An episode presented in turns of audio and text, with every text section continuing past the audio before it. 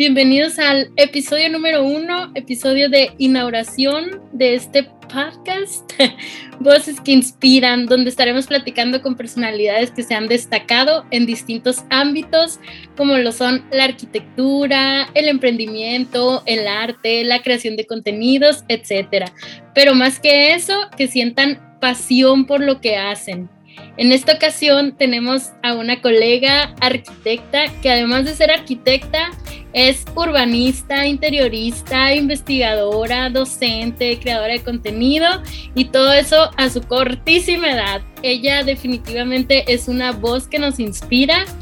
Eh, se llama Erika y que por cierto hoy es su día, Día del Maestro y estoy segura que ella tiene mucho que aportarnos y tenemos mucho que aprenderle. Hola Erika, bienvenida y muchas gracias por estar aquí, muchas gracias por tu apoyo.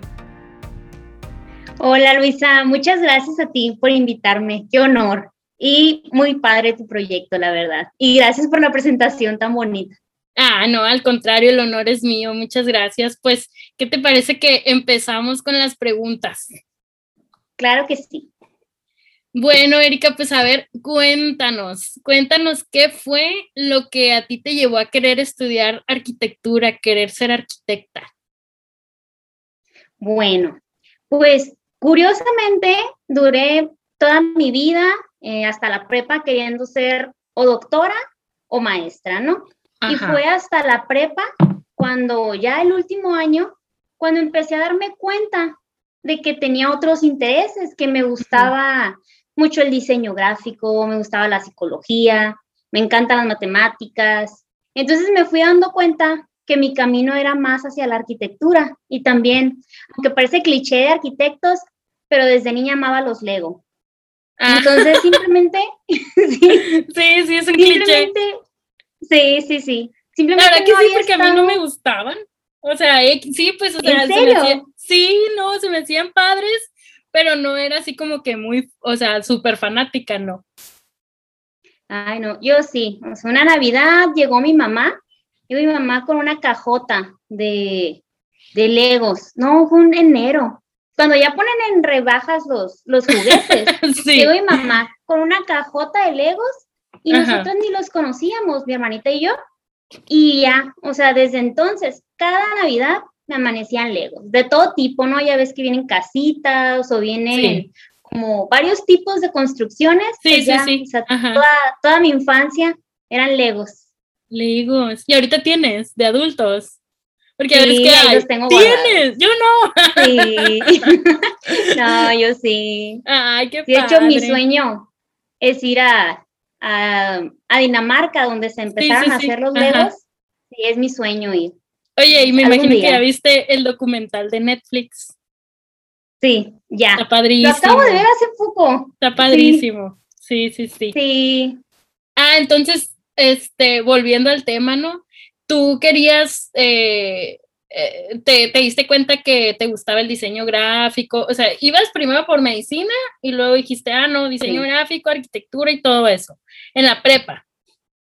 Sí, sí, o sea, fue hasta la prepa cuando pues me di cuenta de que la arquitectura era lo mío.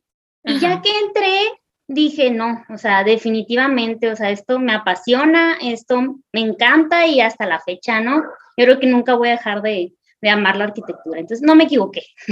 Que justo eh, a mí lo que me gusta de, arquitectura, o bueno, por lo menos eh, aquí en Obregón, en el ITESCA, que es donde estudiamos, que a diferencia de otras carreras, desde el principio te ponen todas las materias de, o sea, te ponen, ¿qué era? Geometría, dibujo, eh, creo que empezamos con el diseño, ¿no? ¿Verdad? O como fundamentos del diseño, creo. Sí. Este, Y en otras carreras no, en otras carreras primero te, los, el primero, segundo semestre, primer semestre creo, primero es tronco común y luego ya te avientan todo lo de tu carrera, pues. Y a mí me gusta, o sea, a mí me siento que es más bonito cuando de, de una te avientan todo, porque ahí te das cuenta, pues, porque ya, o sea, ya que si, si llevas tronco común y ya después en otros semestres te das cuenta que no te gusta tanto, pues ya perdiste dos semestres, tres semestres. Y eso es bonito, pues que desde el principio de la carrera tengamos, este, ya, ya, ya empecemos con, con, con ese conocimiento, con esos aprendizajes. Sí, también desde el principio nos meten, nos ponen matemáticas 1. No me acuerdo que introducción a las estructuras o no sé cómo se llama. Sí, y también pasa que en otras carreras la ven hasta después y ahí es donde es como un filtro. Muchos se dan cuenta de que, ay, no, nada más es diseño. Y con nosotros sí, desde el principio, con todo, como dijiste. Con todo, sí, sí, sí. O sea, em, diseño estructural, es, eh, concreto, acero, etcétera. Y, y sí es cierto, muchas personas desertan así en, en, en segundo, tercer semestre porque dicen, ay no, o sea, o sea que no voy a dibujar todo el tiempo ni, ni usar mis plumoncitos. Sí, no, y luego con la sorpresa de que pues ya después empezamos a ver todo en los programas y se deja mucho de lado, ¿no? Esta cuestión más artística. Más artística, exactamente. Sí, sí, sí, Bueno, entonces, o sea, tú decididísima arquitectura y, nunca lo dudaste. O sea, ya entra, ya estando ahí, al contrario, te enamorabas más de la carrera. Sí, sí, sí. Lo llegué a dudar un tiempo, pero fue en una entrega, ¿no? Porque pues ya sabes cómo son las entregas, sobre todo al principio, que todavía no nos sabemos organizar o no sabemos qué esperar. Entonces yo empecé a notar que pues ya no eran, no todos los fines de semana podía salir y ya tenía como que dedicarme, sí, o sea, es que por más organizado que seas o por más... No, no se puede. No se puede, no se puede. Hay veces en, las que te vas a tener que desvelar sí o sí y, y no, a, mí me llegó a pasar que pues yo en la prepa era muy salidora y, y, y este, y pues me la pasaba de vaga, la verdad. Y, y sí me llegó a tocar que cuando entré a la carrera, pues adiós salidas, no todo el tiempo, claro que me, me seguí divirtiendo y todo, pero sí, o sea, conociéndome, gente se llegó a enojar conmigo, así de que, ay, no, no te creo, o sea, no te creo que por la escuela no quieras salir o algo. Y yo, no, de verdad, tengo una entrega. Sí. Sí, sí de hecho, me pasó yo todos los viernes íbamos al antro, a la playa en ese entonces, ¿no? Y los sábados salíamos, entonces, y yo me llevaba mucho con amigos de Litson, sobre todo de diseño gráfico y así. Entonces, yo veía que llegó un punto en el que yo empezaba a decirles un fin de semana sí y otro no, salía. Y ellos seguían saliendo y luego empecé sus entregas les enseñaban a usar acuarelas y todo era demasiado artístico. Sí, sí, y yo batallando con mil materias, mil entregas y sin salir. Entonces en ese punto dije, híjole, o sea, ¿qué está pasando? Ya no es tan artística la carrera como yo pensaba que iba a ser, ya es más artístico, diseño gráfico. Y si lo mío es el diseño gráfico, porque también quería estudiar diseño gráfico al principio. Sí. Pero fue como una crisis mm, una, pasajera. una noche entrega. sí, es que, sí. Es que eh, eh, así nos pasaba. O sea, a mitad de la noche te, te, pasan un chorro de cosas por la cabeza. Sí. Oye, pero ya que entregas y que ves así como que tu entrega termina, dices, no, no, no, yo voy a ser arquitecta, bye. Ajá. sí, sí, sí. Oye, Erika, y ahorita, ahorita que ya eres toda una arquitecta, tienes la misma visión de la profesión, de la carrera.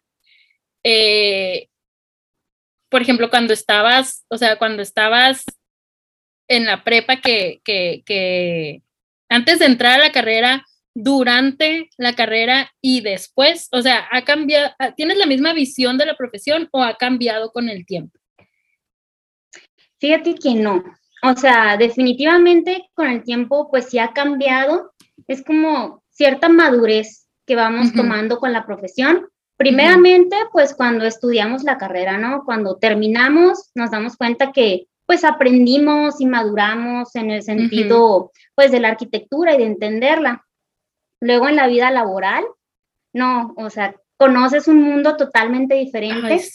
Y sí, sí, sí, sí o sea. Nada que ver con lo que te plantean. Sí. No, o sea, vivir el espacio, construirlo, convivir con más arquitectos, otras formas de pensar y con los albañiles también, porque se aprende mucho de ellos, maduras, maduras como arquitecto. Y luego con la maestría, ahí también me di otros golpes de realidad en cuanto a lo que es arquitectura y cómo se debe de ver y todas estas cuestiones que te hacen pues más maduro como arquitecto, pero también mucho más humano, porque empiezas a entender detalles que antes pues no, no podíamos entender. sí, sí, sí, o que los das por hecho, los, claro, no, no es lo mismo. Sí, este, yo, yo te digo porque yo me acuerdo que, que cuando, cuando empezamos, empezábamos a estudiar y todo eso, como que los maestros típicos, ¿no? Que te preguntan, oye, ¿y, por qué quisiste estudiar arquitectura? Y ya uno, pues, a lo mejor en su, en todavía ni, o sea, primer semestre, primer día y todavía ni sabes qué onda, pero pues ya estás dando un argumento y, y muchas veces, o sea, ese, ese por qué que te llevó a esa decisión, muchas veces, o sea, se modifica, o sea, evoluciona, como tú dices, evoluciona. Y ese por qué, ya hoy, o sea, ya que eres un profesionista y que has trabajado y la, la, la, o sea, sí, sí, sí te quedas pensando, ¿cambió? O sea, ¿cambió el motivo o sigue siendo el mismo del por qué sigo aquí? Pues. O sea, acá ya, ya es de, madurez, como tú dices. Sí. De Son este ciertas etapas que, se van disfrutando, la verdad, porque cada una es, es muy importante y es parte de, de esa evolución. Sí, claro. Oye, Erika, y pues todo muy padre, ¿no? La carrera y así, pero leyendo tu currículum me di cuenta que, que era algo que no sabía, que te llevaste una mención honorífica al, momento de, haber concluido la licenciatura. Yo no hice eso. ¿Cómo, ¿Cómo se hace? ¿Cómo se logra? ¿Qué nos puedes platicar de eso? Pues la verdad, yo tampoco la esperaba, no sabía. Yo lo que sabía era que el promedio te ayudaba para titularte o por promedio o por tesis y así, ¿no? No sabía de las menciones honoríficas. Y cuando lo recibí, pues sí fue fue sorpresa. Sorpresivo. De veras, no, o sea, no te avisaron. No, no, no. De hecho, esa vez, o sea, nos dieron la mención, nos ofrecieron beca a la maestría y todo eso. Pero la verdad, o sea, fue muy bonito porque fue como que, ay, o sea, un premio al esfuerzo, ¿no? Porque, pues, es, es, es una satisfacción al final de cuentas, pero de verdad, o sea, sí, sí me tomó por sorpresa. Y, y, de, en, en, cuanto a qué fue la mención honorífica, ¿cómo te, te graduaste con el promedio? ¿O, o fue porque teníamos que entregar, creo, un proyecto de, de como una tesis, ¿no? Era las residencias. Sí, sí. ¿Y en, Qué, en qué, en qué hiciste tu proyecto? Lo hice de un verano de investigación, del verano del fin.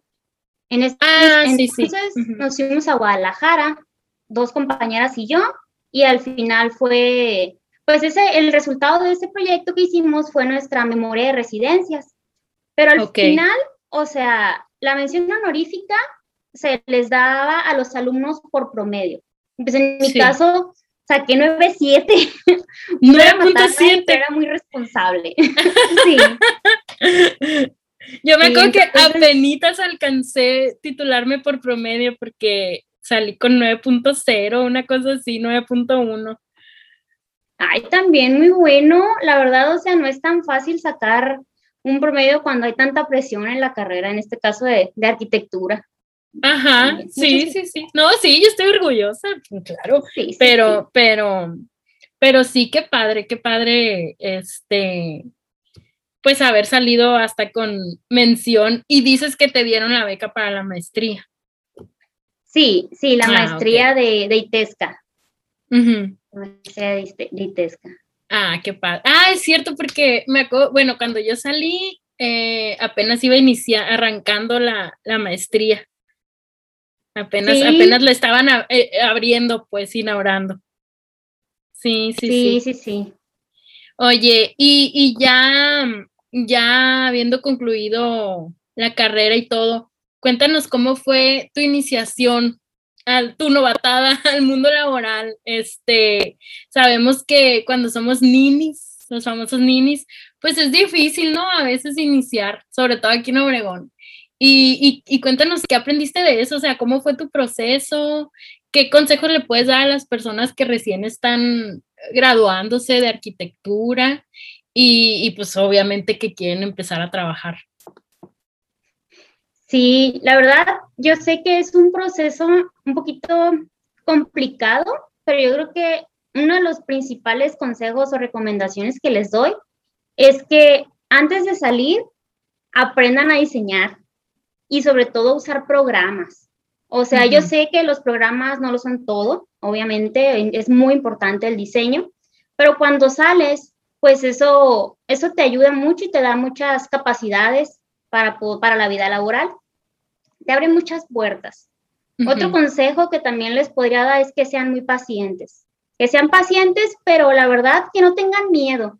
Si no encuentras trabajo en tu ciudad, te puedes ir. O sea, la verdad, está padrísimo vivir la experiencia de salir del nido y conoces gente increíble, otras formas de vivir. Si te vas a una ciudad grande, te cambia la vida completamente, se abre tu mente. Y la verdad, hay mucha oferta laboral. Y pues yo creo que los alumnos de ITESCA y también de ULSA, porque también fui maestra de ahí y sé la, la calidad, salen muy preparados. Entonces, muchas veces lo que les hace falta es animarse, arriesgarse y emprender el viaje. Entonces, ahí están las puertas. Hay que saber cómo que aventarse y tocarlas. Ajá. Sí. ¿Cómo fue que, que que tú entraste a, trabajar en, en, Alfaro, ¿verdad? Alfaro Arquitectos. Sí.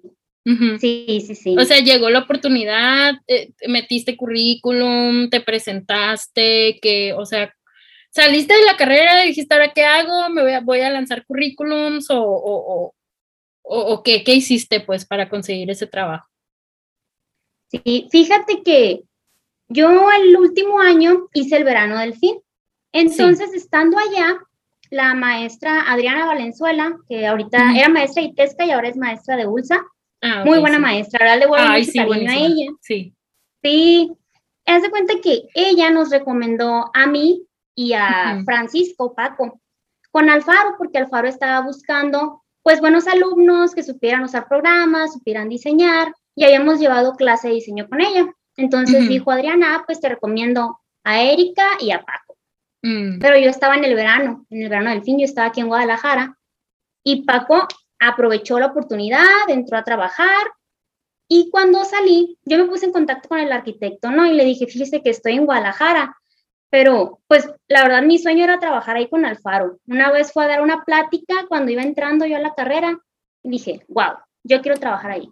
Y lo voy a, sí, lo voy a buscar, lo voy a conseguir. Y de repente llegó esta oportunidad entonces le dije al Faro, ¿sabe qué? Yo estoy aquí en Guadalajara, pero la verdad sí quiero trabajar con usted. Me dijo, híjole, nada más que pues ya, ya estamos llenos y no te puedo esperar pues a que regreses. Yo ocupaba al arquitecto ahorita, pero búscame, búscame cuando salgas, ¿no? Y yo dije, ay, me lo habrá dicho así como que en buena onda o en serio. Y cuando salí de la carrera, eh, pues empecé, ¿no? Típico que empiezo a buscar trabajo, a mandar currículums y todo eso. Y fue cuando él me contactó. Yo ya le había dejado mi currículum y me dijo, me dijo, ya estaba pensando que si no encuentro trabajo aquí, me voy a ir y que no sé qué. Y de Estás armando tu plan. Sí, sí, sí, o sea, como dije ahorita, pues, o sea, que nada te detenga. Si no es en Obregón, en otro lugar, te van a, te van a encontrar. Claro.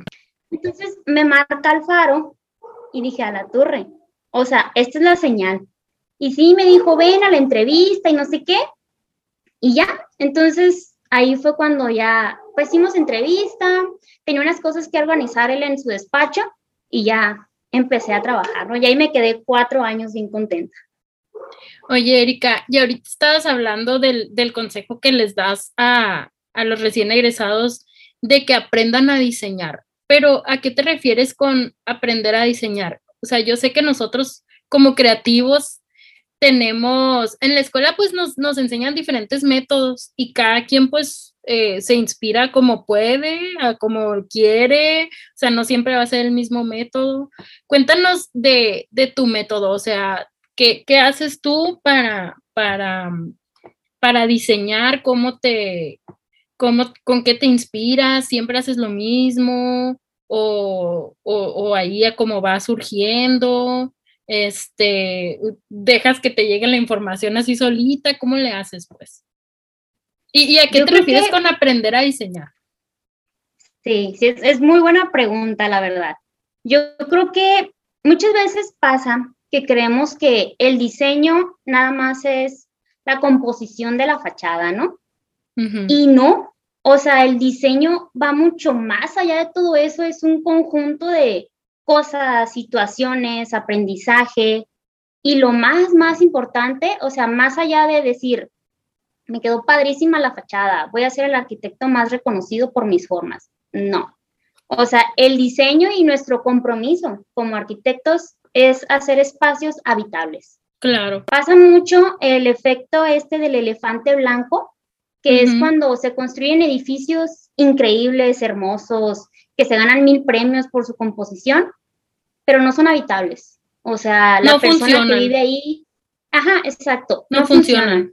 Claro. Entonces, al final el diseño es todo ese conjunto de cuestiones más allá de lo estético, que es súper importante. O sea, para eso, a mí me hubiera gustado, cuando yo estudié arquitectura, yo veía que llegaban compañeros con unos proyectos increíbles, que no se les habían ocurrido a ellos nada más así de la nada. Ellos, hablando de creatividad, ellos habían llenado su cajita de ideas de mucho conocimiento, como estudiando a otros arquitectos, viendo tendencias en otras partes del mundo, fogueándose, o sea, todo esto. Definitivamente no hay de otra. Sí, entonces eso es lo que los hacía crear esos proyectos tan buenos, a pesar de ser alumnos todavía. Entonces, eso aprendí mucho yo con Alfaro. A mí me pasaba que pues yo, yo era buena diseñando, ¿no? Tenía como que esa visión y buen ojo, composición y todo eso. Y sí tenía ese lado humano de, a ver, el cliente, ¿cómo va a andar por aquí? ¿Cómo va a estar el usuario? ¿Cómo va a caminar el habitante? Pero cuando entré a trabajar, Alfaro me llevaba a ver las casas y me decía, mira, esta casa, ¿qué opinas? ¿Cómo ves la composición y no sé qué? Y poco a poco me fui fogueando. Y de repente me decía, aviéntate esta revista o entra a esta página y quiero que veas todos estos proyectos.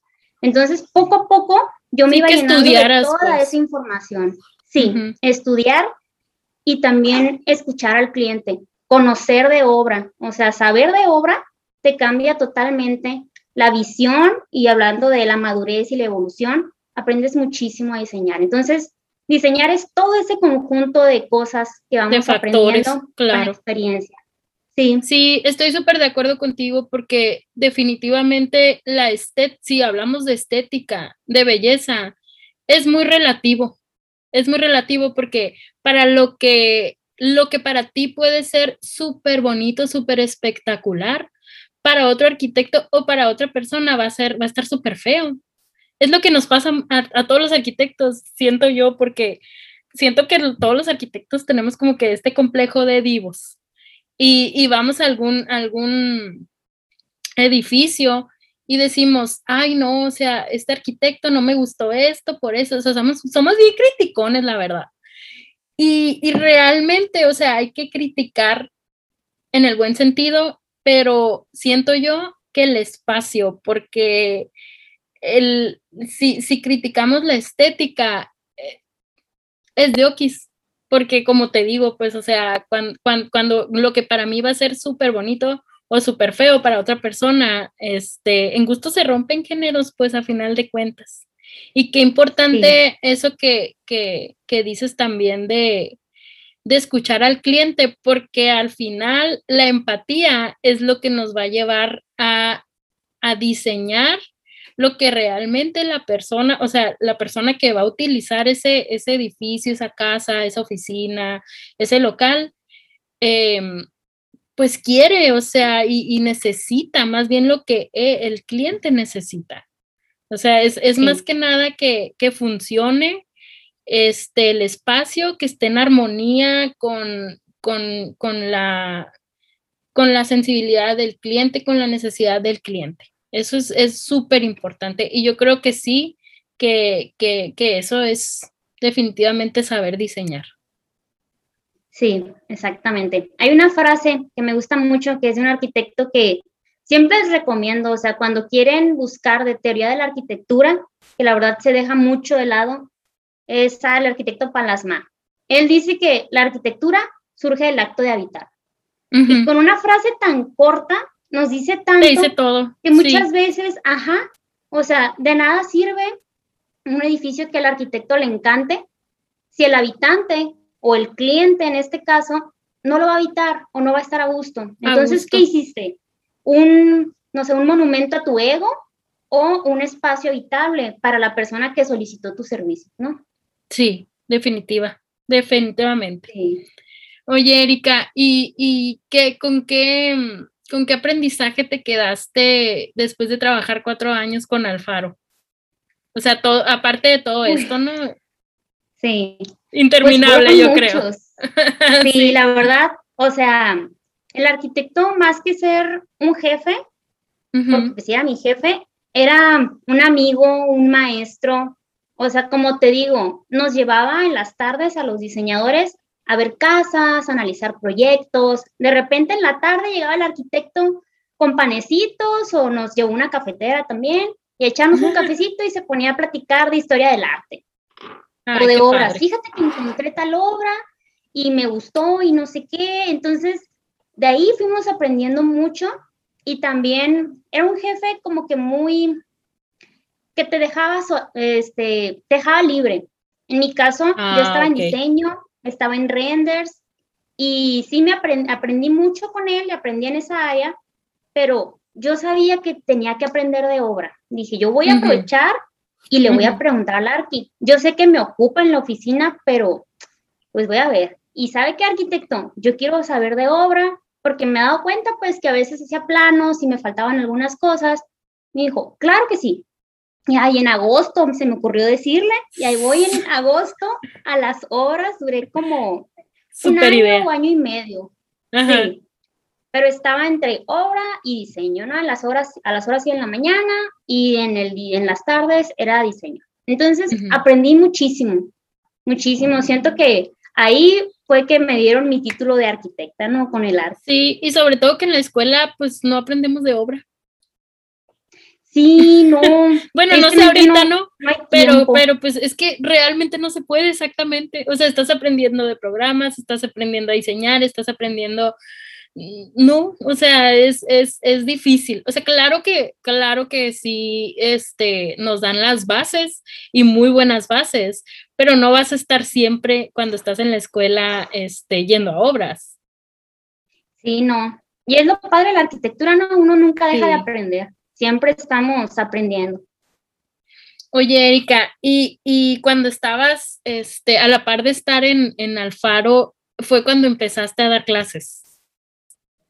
¿Y cómo surge esta oportunidad? O sea, ¿qué, cómo se da? ¿Cómo se da que empiezas este, con las clases? Pues mira, cuando hice la, la estancia de investigación en la carrera, dije, yo quiero ser investigadora. O sea, yo quiero estudiar una maestría en investigación, ¿no? Y dije, pues en algún momento me voy a ir, me voy a ir de Obregón porque yo quería pues esta maestría de Guadalajara. Y haz de cuenta que entré a, con Alfaro, yo encantada de la vida, pues el, el trabajo soñado, bla, bla, bla.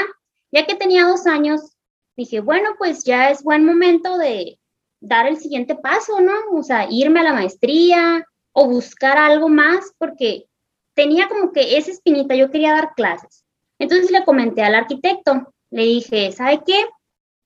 Tengo ganas de, empezar a, mandar currículums y dar clases. Entonces, pues le dije porque ocupaba pedirle permiso, ¿no? Porque de la nada iba a perder unas horas y pues no, entonces dijo, oye, fíjate que en la ULSA ya hay una maestra que se salió, entonces van a hacer un ajuste de maestros, él ya daba clases ahí, ¿no? ¿Por qué no vas? Y ya me puso en contacto con Moni Bereyes y yo, ay, yo voy.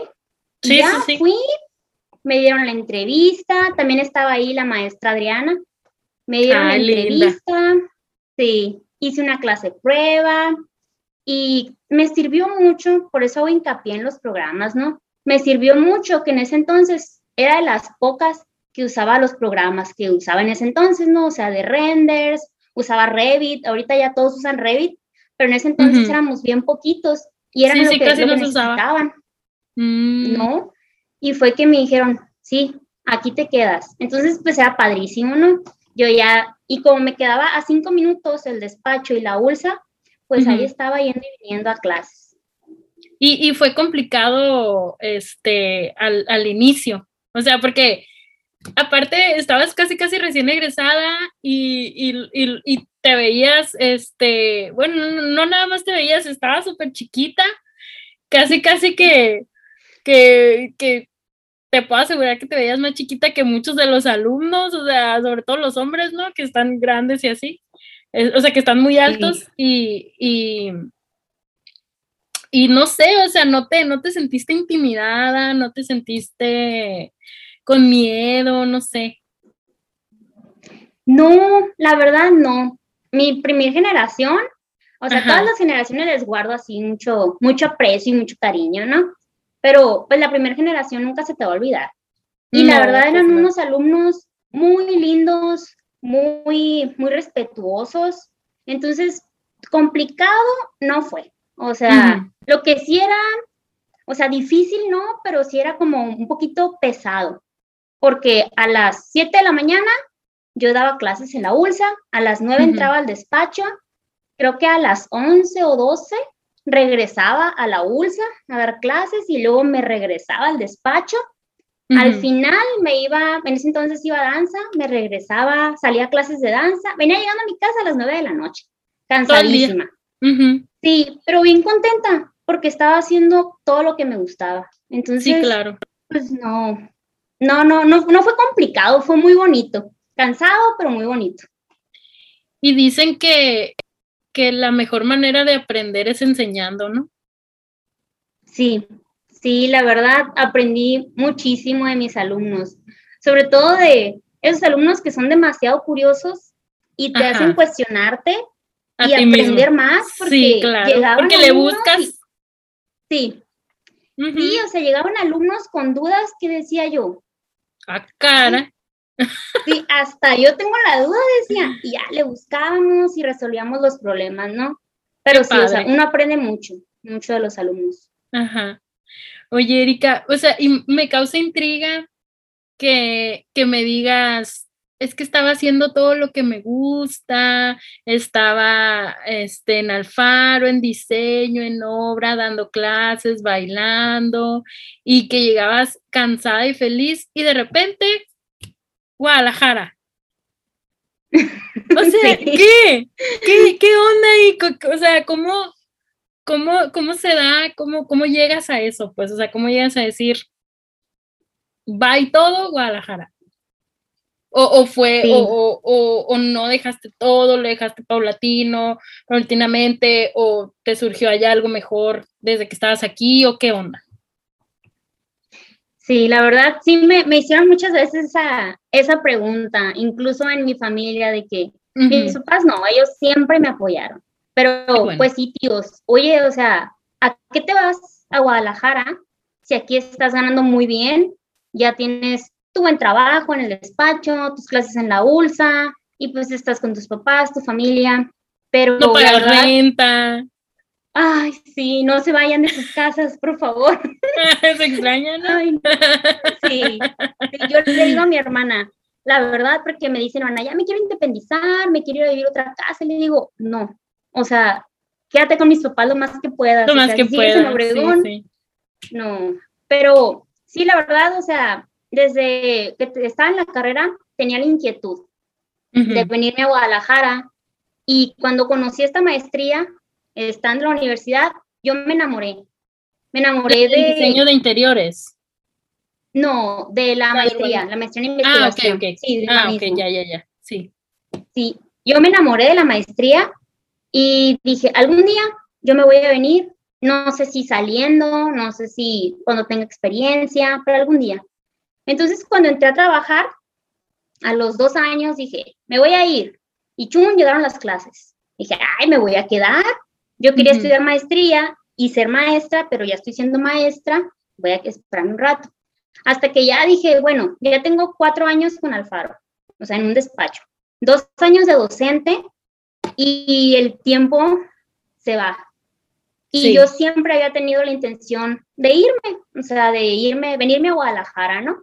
Entonces dije, pues creo que este es un buen momento en mi vida profesional, aunque estoy muy bien aquí, pero también mi edad me lo permite, no tengo compromiso, no tengo hijos, me, voy a, me voy a aventurar y pues sí, uno tiene que a veces sacrificar algunas cosas, pero siempre vienen cosas mejores. Entonces dije yo, vámonos, muchas gracias a todos los que me recibieron, me dieron trabajo, pero ya, o sea, llegó mi momento, ¿no? Sí, sí, porque la verdad es que eh, todo lo que tenías este, aquí en Obregón y, y recién egresada, pues no cualquiera.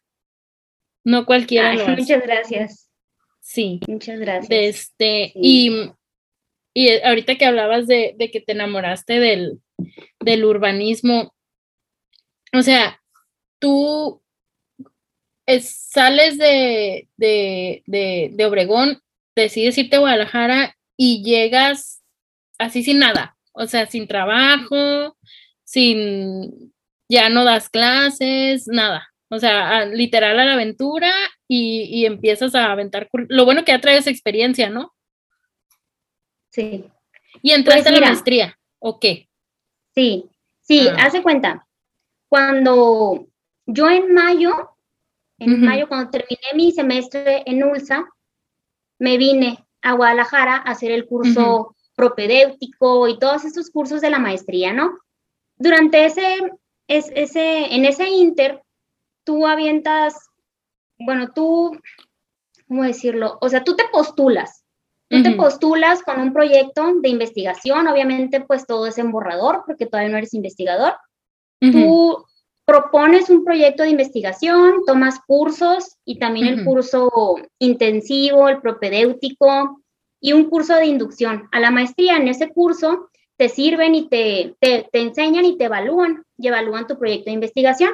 Entonces, en ese inter de mayo, pues yo ya estaba decidida que me quería venir, pero obviamente pues yo me iba a venir con la beca. Si no me daban la beca con ACID, pues no, la verdad sí iba a ser súper arriesgado.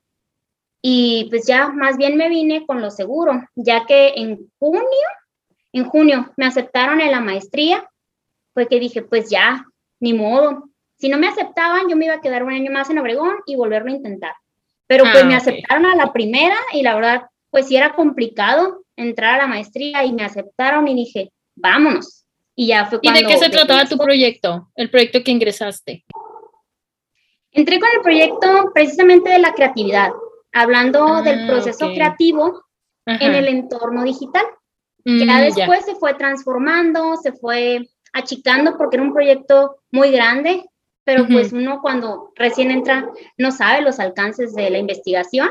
Entonces poco a poco ya lo fuimos aterrizando a algo que se pudiera hacer en dos años y ya, entonces así fue que, que ya surgió mi tema final. Ah, ok. No, pues padrísimo. Y ya, o sea, te viniste, te fuiste a Guadalajara y empezaste nada más con, con, con la maestría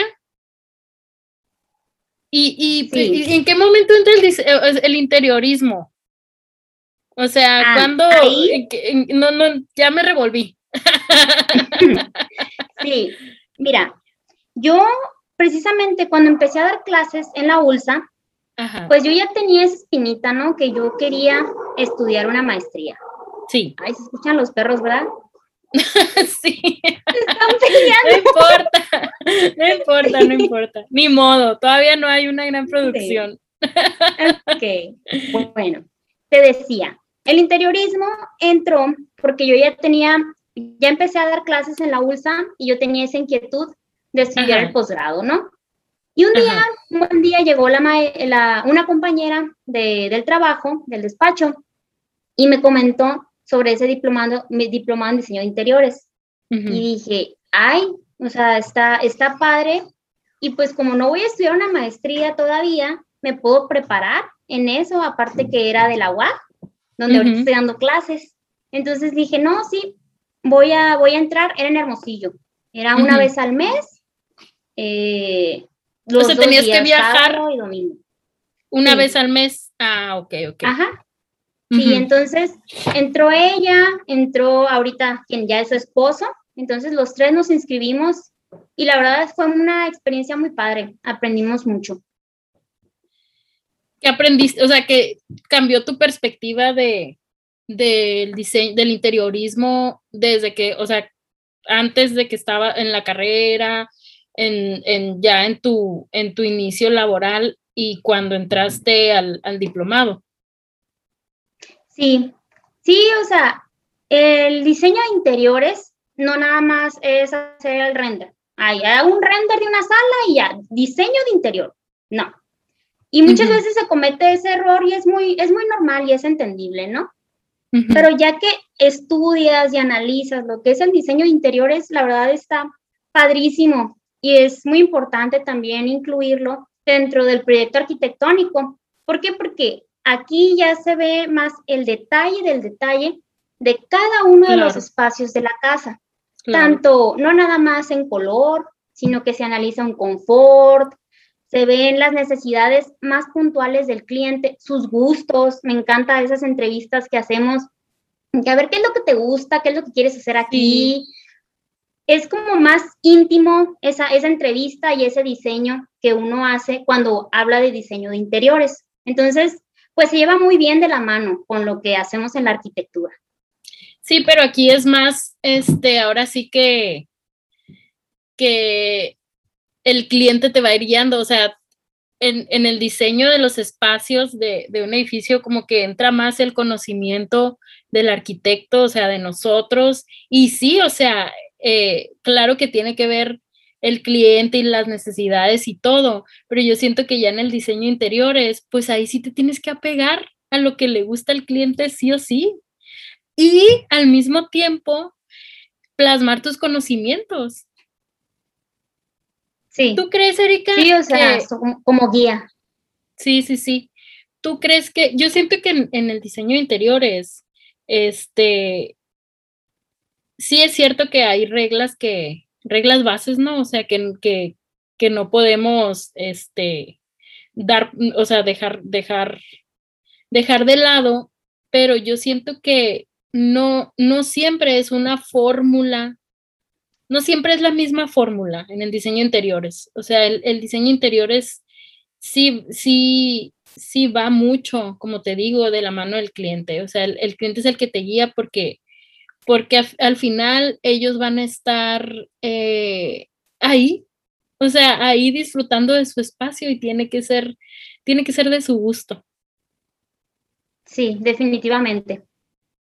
Sí, sí, sí. Oye, Erika, y, o sea, ya, bueno, ya, ya, ya entendí muy bien cómo está el, la cronología, ¿no? Ajá, el orden cronológico, pero, o sea, ahora, ahora resuélveme cómo, cómo está lo de Medellín, maestría, Colombia, parceros. Ay, padrísimo. O sea, cuéntanos esa experiencia, ¿qué onda? ¿Cuándo fue? ¿Cómo estuvo? Qué aventada, Erika. Ay, lo que pasa es que llegó un compañero de la maestría y nos platicó del workshop. Este se trataba de que venían colombianos de intercambio Ah, a trabajar aquí y luego nos íbamos los mexicanos. Entonces, en la maestría nos pedían hacer una estancia de investigación. Entonces dijimos, pues está esta oportunidad del workshop y es Colombia. Pues vamos. ¿Quién soy yo? Dijiste. Sí, ¿quién soy yo para decir que no? Entonces nos pusimos de acuerdo, varios compañeros de la maestría, y nos fuimos, incluso pedimos permiso porque íbamos a estar pues faltando a las clases, se, se organizó la maestría también para darnos ese espacio y que no perdiéramos las clases y nos fuimos todos. Bueno, no todos, faltaron algunos, pero los que nos apuntamos nos fuimos. Y la verdad fue una experiencia muy, muy padre, tanto en el sentido como de la fiesta, el conocer una ciudad diferente, una cultura muy parecida a la de nosotros, así cálida, fiestera, agradable, pero en un país diferente. Entonces, sí, sí, Esa, esa cuestión estuvo padrísimo, esa experiencia viajera, ¿no? Pero aparte, lo que aprendimos en ese workshop estuvo muy, muy interesante, porque ellos vinieron primero a, a México el proyecto en sí trataba de hacer un estudio, tanto, o sea, en los centros históricos, pero un estudio muy amplio de urbanismo entre la ciudad de Guadalajara y la ciudad de Medellín, en Colombia, porque eran dos ciudades que compartían muchas similitudes. Ambas tenían problemas tanto en, en la movilidad, el impacto de la movilidad, había problemas de, para preservar el patrimonio, eh, la delincuencia, el clasismo, también el impacto del narcotráfico en la idiosincrasia de los ciudadanos. Entonces éramos dos ciudades hermanas que compartíamos problemas, pero también algunas soluciones estudiándolo desde los dos puntos de vista, cómo lo había hecho cada ciudad para resolverlo. Entonces vinieron primero los colombianos, hicimos aquí un estudio urbano en el Centro Histórico de Guadalajara sobre esos aspectos que te conté y luego fuimos nosotros los mexicanos. Ah, Entonces ahí estuvimos, sí, ahí estuvimos en Medellín, en el centro histórico, conocimos las comunas, parte de su historia y pues todas estas problemáticas que te comenté, que la verdad como norteña, sí, pues sí se me puso la piel chinita. Ajá. Claro. Sí. Porque piensas... Al final... Ajá. No, dime, dime. No, no, no, te, te, iba a decir, ¿por qué piensas tú que, que es tan importante eh, pues una estrategia urbana, o sea, aplicar una, una buena estrategia urbana en, en, las ciudades, ya que, o sea, tú, tú que ya estuviste muy de cerca con, con y estudiando pues estas problemáticas. Sí, la verdad es, es importante hacer esas estrategias porque es es planificar la ciudad. O sea, eso te garantiza, aunque no siempre, ¿no? ¿Cómo decirlo? No te garantiza, pero ayuda mucho a buscar una calidad de vida para todos los ciudadanos, en este caso, pues de una ciudad en específico. ¿Por qué? Porque muchas veces, que es lo primero que nos comentaban en la maestría, ¿no? Se deja en manos de los arquitectos el estudio de las ciudades, y sí, o sea, hay arquitectos muy preparados en urbanismo que han hecho propuestas urbanas, pero no se debe de olvidar que es muy importante prepararse. ¿Por qué? Porque el arquitecto lleva un, un, perfil, algunos valores y algún tipo de conocimiento, ¿no? Pero es para hacer arquitectura. La ciudad lleva mucho más que eso. La ciudad implica primero la sociología. Y ahí sí apenas agarra un equipo de sociólogos y apóyate en ellos. Lleva mucho de geografía, la historia, también mucho sobre ingeniería. Entonces es un proyecto más complejo y que requiere un estudio multidisciplinar, ¿no? En nuestro caso nos, nos tocó trabajar, o sea, con geógrafos, tuvimos que leer a muchos sociólogos, o sea, la verdad es algo la preparación es muy importante, es muy importante prepararse en, el urbanismo. Pues ya existen los urbanistas, como te digo, también existen arquitectos especialistas ya en urbanismo. En urbanismo. Pero es muy importante, o sea, prepararse para hacer una buena estrategia, porque la ciudad es algo muy complejo y no todas las ciudades se pueden resolver de la misma forma. Sí, sí, sí, sí, porque como tú dices, la cultura es diferente, lo que hacen las personas, este, pues cambia de, una, de un país a otro. Eh, es, yo creo que es súper importante que una ciudad funcione bien porque a las personas nos brinda, como tú dices, mejor calidad de vida. ¿En qué sentido? En el que, para empezar, nos cambia el humor, yo creo.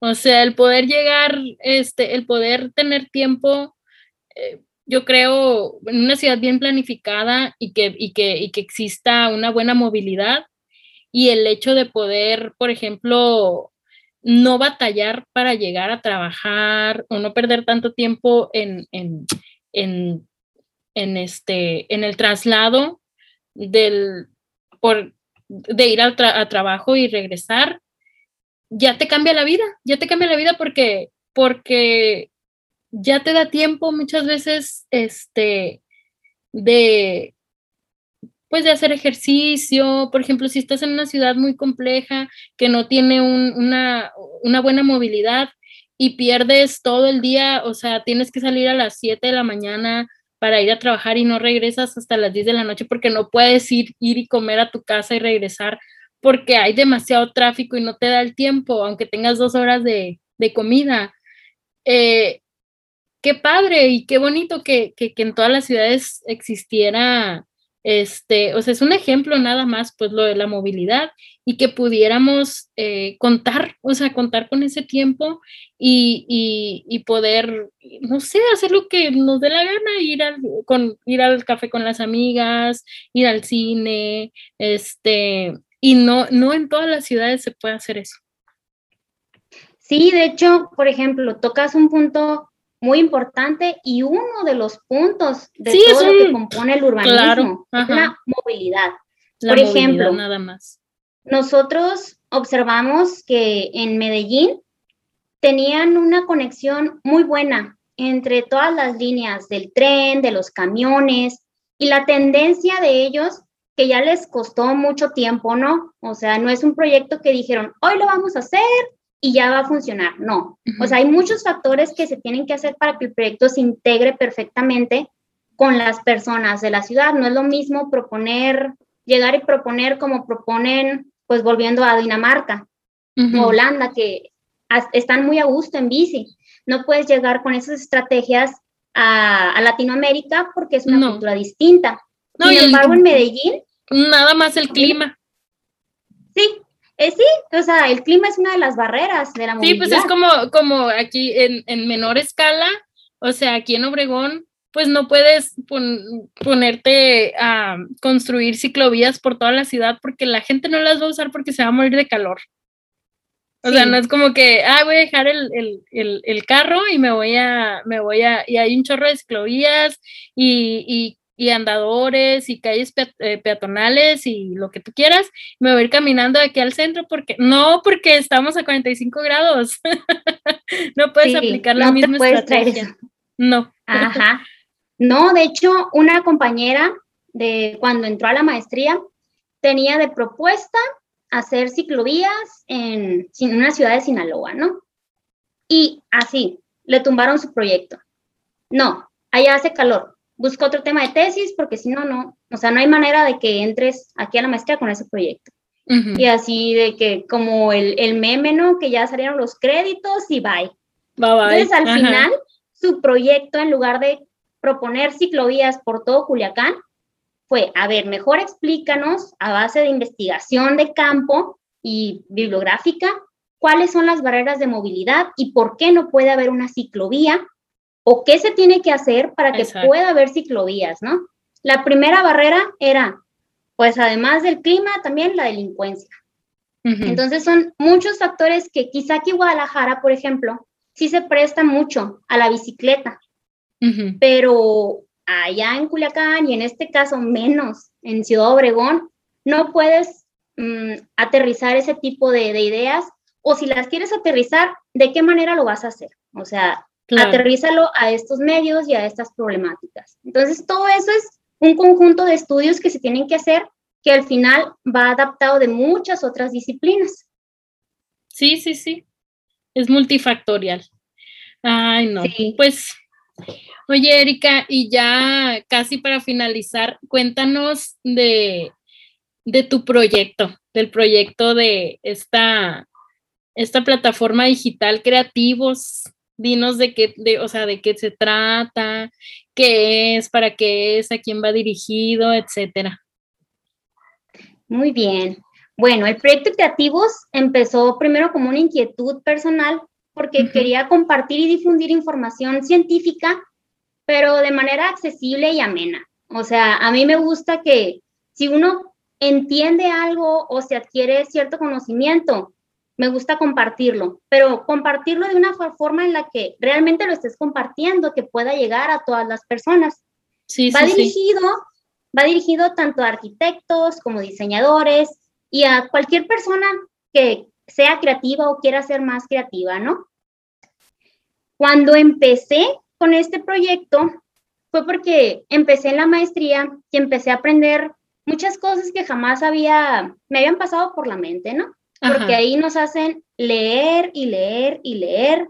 Y tú lees de tu tesis, o sea, para hacer tu tesis y aparte lees de todo lo que te encargan los maestros en las materias. Entonces, yo estaba aprendiendo muchas cosas y tengo muchos amigos arquitectos que son también medio nerds. Entonces, yo encantada. O sea, yo me agarraba a echar llamada con mis amigas y a platicarles o incluso con mis mismas compañeras de maestría, de repente nos íbamos por un cafecito y yo les platicaba de mi tesis, ellas me platicaban de la suya.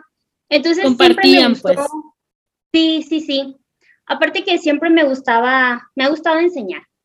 Sí. Entonces, empecé a hacerlo primero en mi Instagram de arquitectura. Empecé a compartir así pequeños posts con algunas notas o algunos artículos como te digo, aterrizándolos, ¿no? De manera amena para que se pudiera comprender para todos y ya si te quedaba alguna duda o algún interés, pues ya les dejaba la biografía para que ellos buscaran. Entonces, ya empecé ahí, pero dije, ay, este es mi Instagram de, de proyectos y no quiero saturar tampoco a las personas, quizá no es para todos, de, no es para interés de todos.